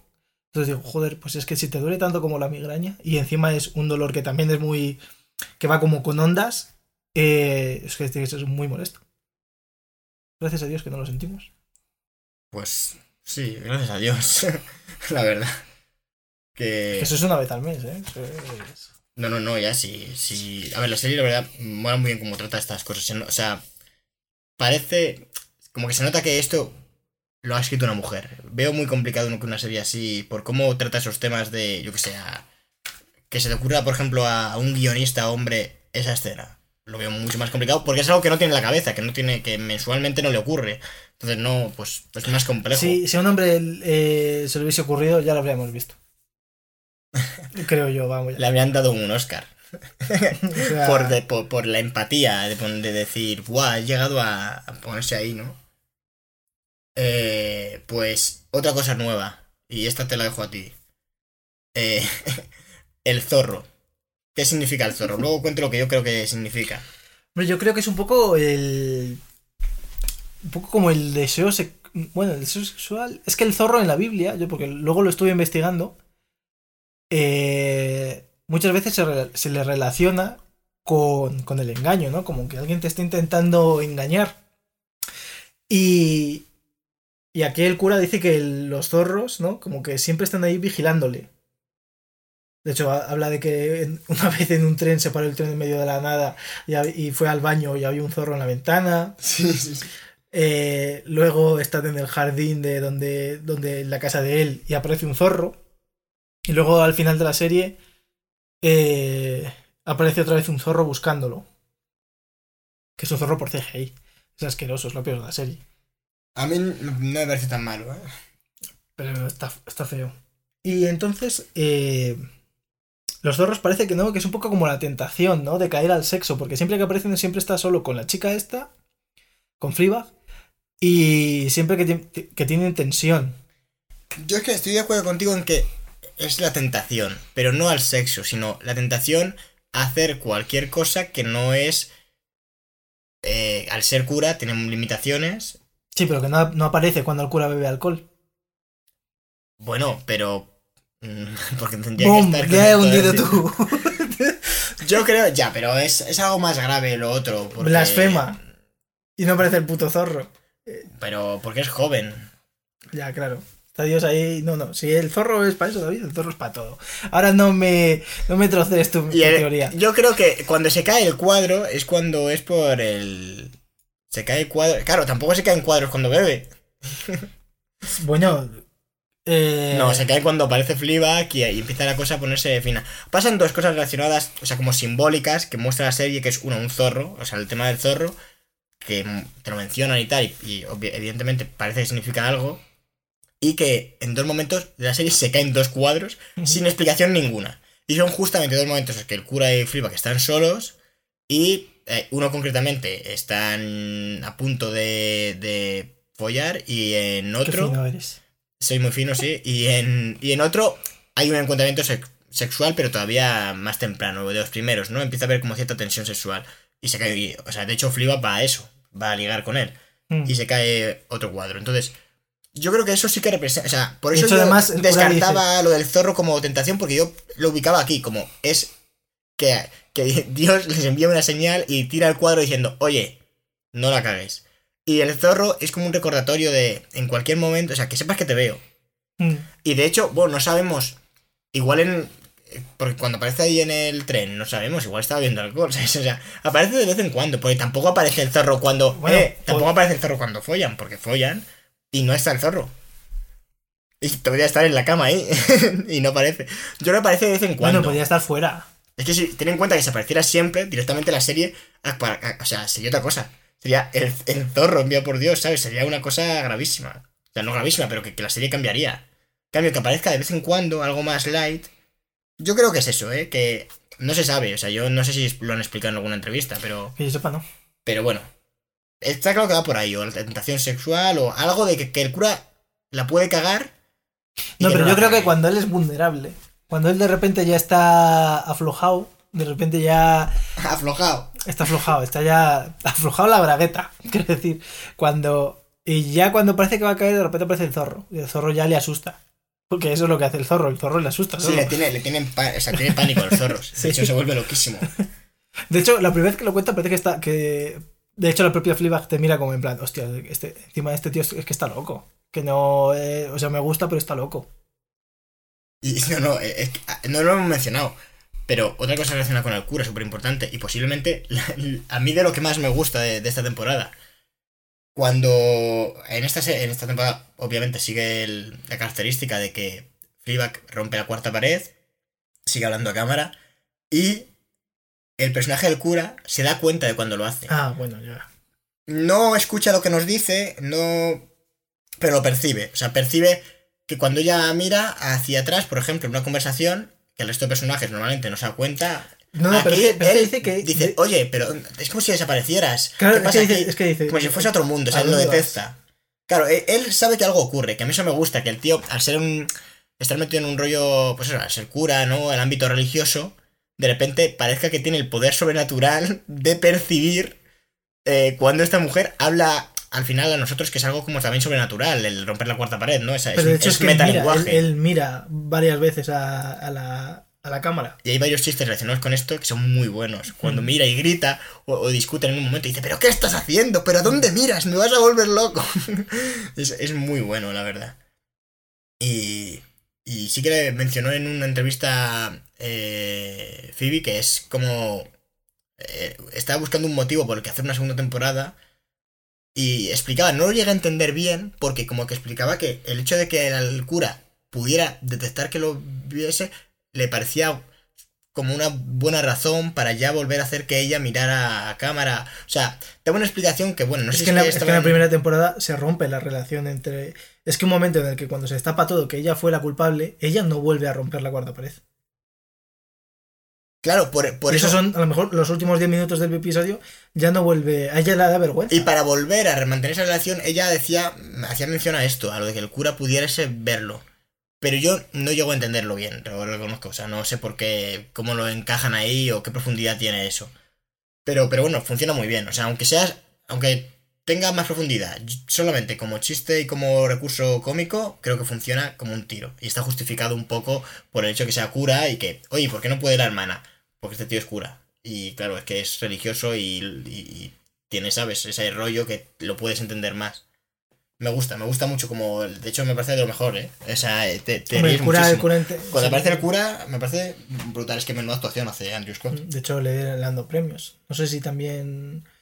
Bueno, no sé, creo que el Emmy no se lo llevó, pero. Vamos, ganó. Estaba nominada a 13 cosas o así y ganó 4. Fleabag. O sea, ganó bastantes. El de mejor actriz, el de mejor comedia, el de mejor dirección, creo que fue. Y el de mejor. Sí, estaba nominada a 8 y ganó 6. Ah, pues fíjate. Y luego también ganó, ganó, ganó, también ganó el Globo de Oro a Mejor Serie de Comedia y Actriz. Eh, a Phoebe, obviamente. Y bueno, sí, sí que lo, lo petó. Y la primera temporada también ganó bastantes premios. O Sí, sea, sí, No la- es eso la segunda, vamos. Sí, sí, lo que pasa es que Fleabag ha pasado como un poco desapercibida aquí en España, ¿no? Nunca- Yo no la conocía, reconozco que me, la vi que coste, no por los Emmy, porque reconozco que lo de los Emmy no lo veo No, y ni lo- siquiera sé cuándo han sido. O o sea, sea, yo no sé qué ha ganado, pues porque ahora Pues lo hemos investigando. mirado, claro, efectivamente, yo también. Pero, pero lo he visto más por los anuncios que saltaban en YouTube, que es que eran muy buenos. Cuando en la puerta, que es el inicio de la serie justo, Mm. que aparece con una musiquita súper guay, diciendo, es un momento en el que estás Es que esperando a un tío a las 4 de la mañana y haces y le abres como si no tuvieras arreglado y llevas dos horas arreglándote Sí. y, y abres y dices, ah, que venías a las 4 de la mañana. es muy bueno, o sea, a mí los anuncios, aquí el de marketing lo hizo muy bien y a mí me cazó, me cazó, o sea... Sí, es que pilla los mejores chistes, además es de la primera temporada, porque yo cuando vi los anuncios dije, vale, es como, como que está estrenando la segunda temporada, pues será todo esto de la segunda No, temporada. no, esto de la primera. Pero cla- claro, yo entré a la segunda temporada a oscuras, sin saber nada de nada. Y, y, bueno, que haya pillado este podcast y no lo y no haya visto la serie, pues bueno, se lo hemos reventado entera. Pero, Pero aún así merece la pena verlo, o sea, lo vas a disfrutar, porque lo bueno de que nos expliquemos tan mal es que probablemente te hayas hecho unas ideas que no tienen nada que ver con la serie. Pero, pero yo creo que merece mucho la pena, la verdad, estoy... Es, es un descubrimiento muy gratificante, la verdad, la, la serie. Pues... No sé si nos queda comentar alguna cosilla... Eh, algún aspecto más que se nos vaya, seguro que sí, siempre nos pasa, la verdad, que, que estamos hablando y luego decimos, "Ah, Mm, no, a ver, es un poco el, el final de el final es uno de los finales más bonitos de una serie que haya podido yo ver. A mí me gusta mucho. ¿Tú qué crees? ¿Por, por dónde va? Porque es un poco un final abierto, realmente. Bueno, un poco final abierto no es un final abierto. Ya no es un final cerrado. No, es un final cerrado porque... Acaba, acaba y acaba. O sea... O sea, un, pa- es un final libre, o sea, de libre interpretación, eso vale, pero final abierto no, el final se pira a su puta casa. Sí, bueno, pero tú no sabes si él va a intentar seguir. El zorro... Tampoco, como no te muestran... Le dan importancia en esa escena final, pero no te muestran... No sabes lo que es realmente. Son todo metáforas que nos hacemos nosotros. Simbolismos y cosas que no... Y... O sea... Es un final abierto. El final abierto significa que no que la trama, o sea, tú no sabes si esa libre interpretación es que es abierto, Cristian. Porque yo entiendo como final abierto un final que no te deja claro lo que ocurre. Y aquí no sabes, y el tema es que no sabes si terminan o no juntos. Obviamente no terminan juntos, pero si te fijas, a mí me desconcertó que la pregunta, ¿vas a ir a donde siempre? Al... Y se lían y tal, y desde que se lían, o sea, se lían en la boda. Pasa todo, y luego no llegan a, a ver una discusión ni nada que les vuelva a separar. Parece que ya, una vez que se acuestan y se lían en la boda, parece que ya todo va a ir bien. Pero luego resulta que se van dando, porque... Entonces te dejan abierto que no sabes si, si él, y yo interpretaba por lo menos que él eh, no sabe si va a renunciar a, a ser cura para estar con ella o no. Parece que no, pero no te lo dejan claro. No hay una conversación en la que él te diga, no, lo siento, Friga. no". Hombre, le dice, ella, ella le dice, estoy enamorada de ti. Y él le dice, pasará. O sea, ya pasará. O sea, ya dejarás, ya habrá un día donde dejes de estar enamorada de mí. Y luego él se levanta y dice, te quiero, pero se va. Eso es el final de la serie. ¿Y el zorro? Y el zorro aparece después. Y Fliba entonces le dice, se ha ido por allí. Que es un poco a lo mejor la, la última tentación del cura, la de volver, pero Fliba le dice, no, se ha ido por allí. Y luego ella nos mira y se despide. Mira la, la, la estatua de su madre. Que es brutal. Claro, porque no sabe, hasta ese último capítulo no sabes que la estatua era su madre y tal, y, y la estatua es, una, es, un, es un recurso que va dando vueltas y vueltas y vueltas por toda la serie. que está muy bien llevado porque parece no significar nada, Sí, parece que no va a volver a a, salir. y- a de repente significarlo todo, y es cuando mira, y es cuando ella sabe, cuando realmente yo lo interpreto como que deja de estar rota. Que en la primera temporada sabemos que está rota, pero no llega a arreglarse, simplemente por fin logra descubrimos por qué está rota. y, y logra abrirse a otra persona, pero no, ella no, de repente no, sus problemas no desaparecen. Le va un poco mejor en el café y tal, y parece que ya no usa el sexo como. Porque además en el segundo capítulo te lo dice, está meando y dice, me gusta. Se acorta con su novio y dice, tengo 48 horas para pensar en quién me puedo follar. Y luego, y nos mira y dice, no me. O sea, no, no me juzguéis, ¿no? O sea, a mí me gusta, no, no me gusta el sexo. Me gustan las sensaciones que da el sexo, que eso es para su propio ego, no es, por, no es porque le guste follar, es porque le gusta sentirse deseada. Eso es para llenar el, el- el amor, la falta de amor. Te voy a comprar el- la interpretación del final, porque yo no. mm, Claro, esto- la frase esa de. de ya pasará, Mm. no, lo la recordaba. Pero me parece que, es- obviamente, si dice eso, es mucho más cerrado y más claro, sí, efectivamente. Y- Tengo que volver a verla. Además, tengo bastantes ganas. No, Sí, no lo he sí, podido sí. hacer por tiempo. Vamos, que me la vi hace un mes. Tampoco es que me la haya visto hace 20 años. Pero, pero quiero volverla a ver ya porque. Sí, sí, tengo. sí, además tengo yo, es que al final he estado dando muchísimas vueltas. Y una segunda. Es la- una serie que tiene muchos detalles, cuida bastante y tiene pinta que un segundo visionado va a venir bastante bien.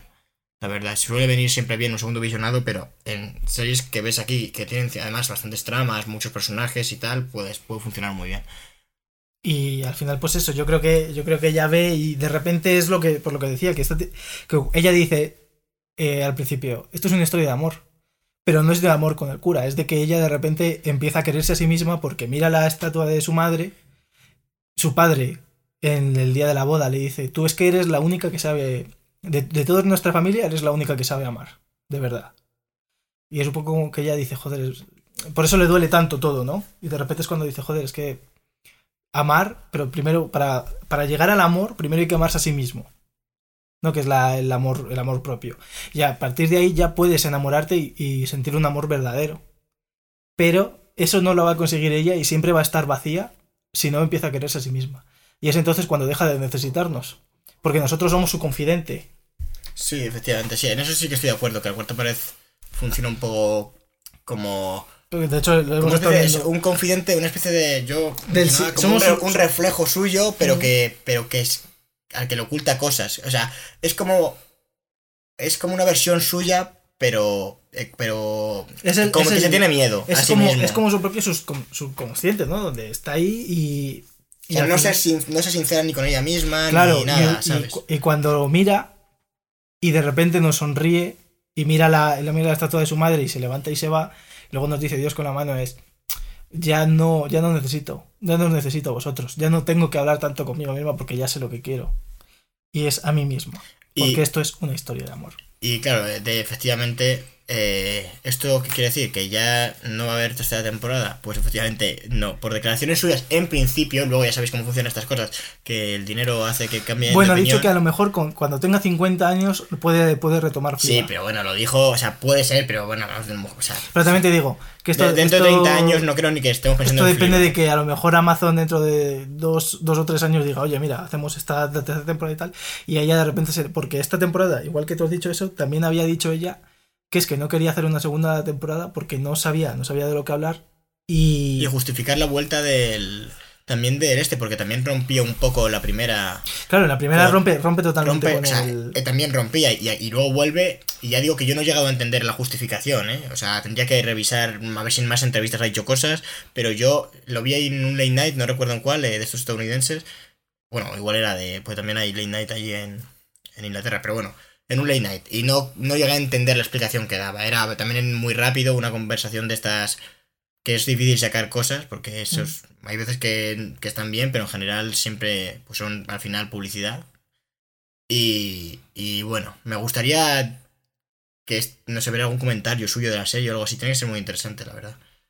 Y bueno, y que también que, que la propia Fleabag eh, o sea, necesitaba aprender algo.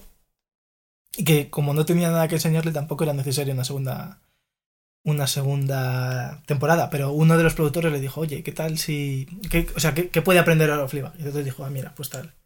El amor. El amor propio, ¿no? Y ahora es cuando, ¿no? Y funciona súper bien, macho. Qué bien está.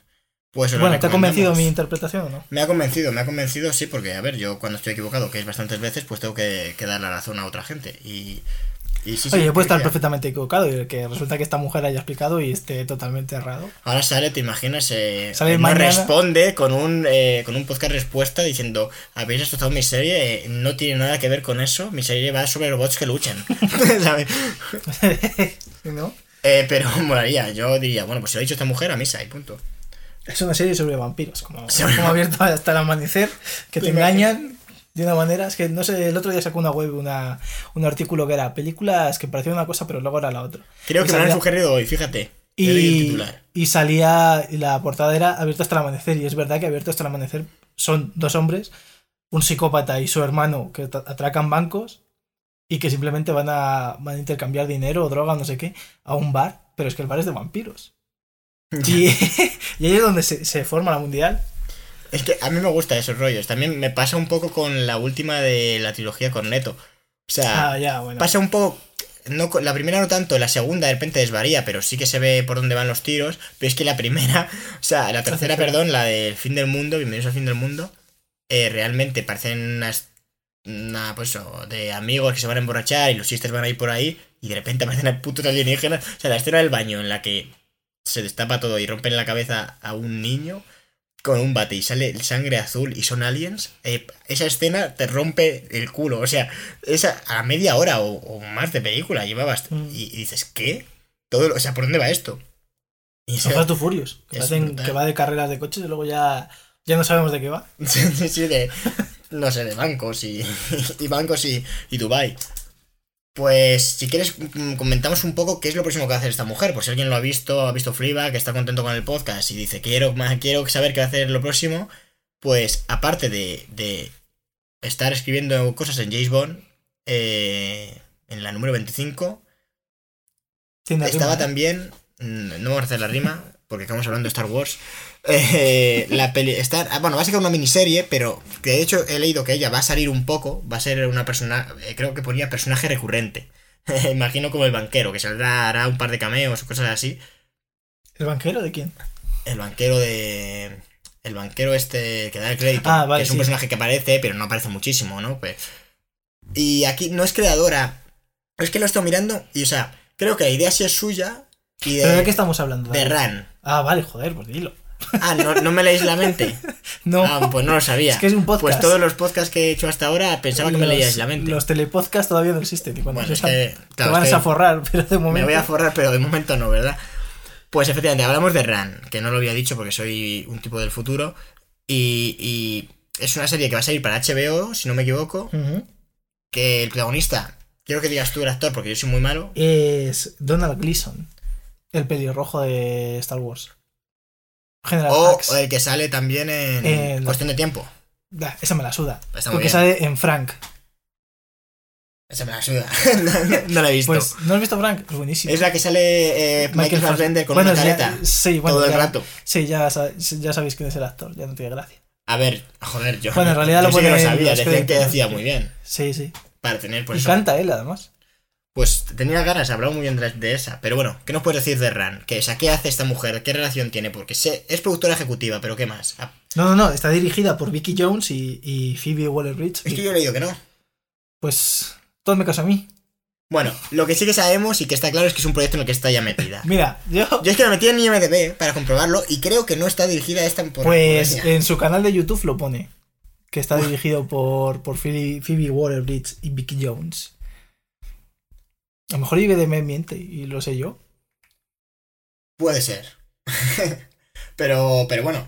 A ver. O, si se equivocó fue el señor de YouTube. También es verdad que puso- todavía no ha salido. Igual cuando salga, pues Ujú. se publican más datos, se aclara han- quién ha dirigido, Creo que lo han producido, lo han quién ha y dirigido cada dirigido. capítulo y tal, y, y se sabe más, porque ya os digo que yo lo estuve mirando, pero bueno, sí que todo el mundo habla de el próximo proyecto de, de Phoebe Waller-Bridge, esta mujer, eh, o sea, esta Sí, que en teoría es una, es una comedia que va de una chica que se llama Ruby, que recibe un, email- un mensaje de texto de, de un exnovio suyo de la adolescencia y que le invita a cumplir un pacto que hicieron en su juventud. Y de hecho se meten en un tren que a mí me recordó muchísimo a, a Antes del Amanecer.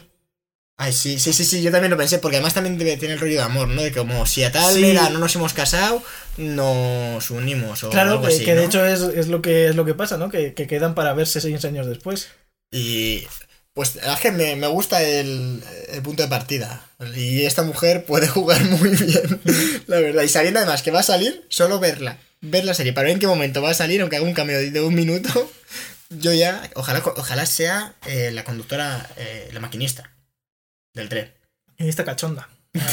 Se va a llamar el personaje. Y salga, y, y aparezca ahí, ojalá metan aquí que aparezca el, el cura y vea al zorro. Y sea el momento en el que paren el tren y ven al zorro ahí, Ah, ¿sabes? cierto, que unan todos los universos. ¿Sabes por qué lo de. Claro, podría ser el, el zorro. El- el tren de- claro. Sí, sí, sí. Que además es que esta chica, de Phoebe Waller-Bridge, eh, recibió. Su educación fue católica. Por eso conoce también el catolicismo. Porque además, cuando habla el cura, lo habla, habla como si fuese un cura de verdad. Porque dice cosas como Eucaristía, que nadie lo usa si no es un cura. o diócesis. pero, pero porque en qué contexto lo utilizas tú, o sea, es decir, son cosas, son palabras muy concretas. Pues a lo mejor dices, me- en vez de me voy a hacer una paja, dices, me voy a hacer la Eucaristía y quedas como un señor. Pues no sé yo si eso funciona así. O sea, eso, entiendo lo que dices, pero nadie utiliza esas palabras porque no son de, no son de tu gremio. Pero seguramente haya palabras de, sinceramente, en el mundo del cine, aparte de la gente que habla de él, yo no, no he escuchado nunca a mi padre decir preproducción. Bueno, Y no es una palabra tan así, pero no me he puesto yo ahora a pensar, pero script. claro, pero, pero, pero si dices eso y lo ves en un personaje, dices, hostias, qué O bien. sea, por eh, buscar algo más usa, concreto. usa una palabra de, de, de lo suyo. Sí, bueno, claro, sí. A ver, estaría bueno que, eh, que no No, supiera porque- él porque que es Eucaristía en él. No, ¿Sabes? no, porque a lo mejor alguien que no tiene ni puta idea de religión católica dice, pues Claro, pero va a dar te misa. tienes que ¿sabes? informar cuando- dar misa, cuando no sé qué, escribes. bueno, Porque si no eres un guionista de mierda. bueno, Pues vale, muchos- me lo creo. bueno. Pues, pues todo el cura, todo lo bien que está hecho. En Star Wars cura, la palabra Eucaristía. Ni siquiera, ni siquiera se informan de lo suyo para hacer la película. Así que. eh, Basta ya de Star Wars. Por favor, que no hagan más cosas. Eh, pues yo creo que podemos ya casi ir cerrando, porque no hemos encontrado muchas más cosas que vaya a hacer esta mujer, en principio. Eh, No, en no, una entrevista sí que mencionó que estaba escribiendo una peli, pero que todavía, pues eso, muy vagamente, ha hecho no daba detalles de ningún tipo. Y también que le gustaría que su próximo proyecto de serie, o sea, aparte de, de Ran, fuese más político tuviese, no sé si hablaba un poco del tema de los abortos, de cómo se legisla, de los problemas que hay, pero bueno, pues eso, es que sí, meterse más, es que me gustaría eh, ver cómo esta mujer aborda la política, porque con ese humor inglés ahí, porque no lo he mencionado, bueno, aunque se entiende por todo lo que hemos ya dicho. se vio, ya se vio en, en Ace Ventura. Yo ya hay una escena que ya lo explica todo de lo de los abortos y los nacimientos y tal. Ace Ventura 2, cuando está en África. Si alguien ha visto Ace Ventura 2, debería verla. Primero Ace y Ace Ventura 2, porque esto no es como otra saga de películas que te puedas ver en el orden que te salga las narices, sino que hay que ver la 1 y la 2 y las mejores películas de los 90. Y luego puedes, o sea, y ahí sale una escena donde donde Ace Ventura, bueno, que lo vea la gente.